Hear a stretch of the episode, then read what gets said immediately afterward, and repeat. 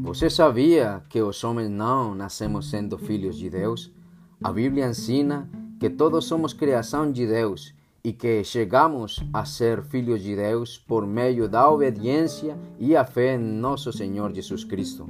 João capítulo 1, versículo 12, fala, mas a todos quantos o receberam, deu-lhes o poder de serem feitos filhos de Deus, aos que creem no seu nome.